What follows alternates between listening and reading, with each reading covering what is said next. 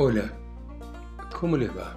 Esto es Lecturas desde Santa María de los Buenos Aires. Esta ciudad dormida en un continente que aún no se ha despertado. Y les quiero leer un poema que tiene por título Sonámbulo. Haber besado a una muchacha.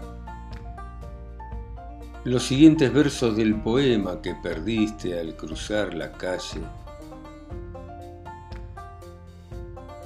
El poner pimienta sobre un plato con huevos y garbanzos, después tirados en el piso del comedor en plena madrugada. A dónde vamos no hace falta la memoria. Dios no preguntará qué sabor tenía el beso, ni espera deslumbrarse con los textos. El aquí y ahora prescinde del recuerdo, de la certeza de saber dónde enterraste cada uno de tus muertos.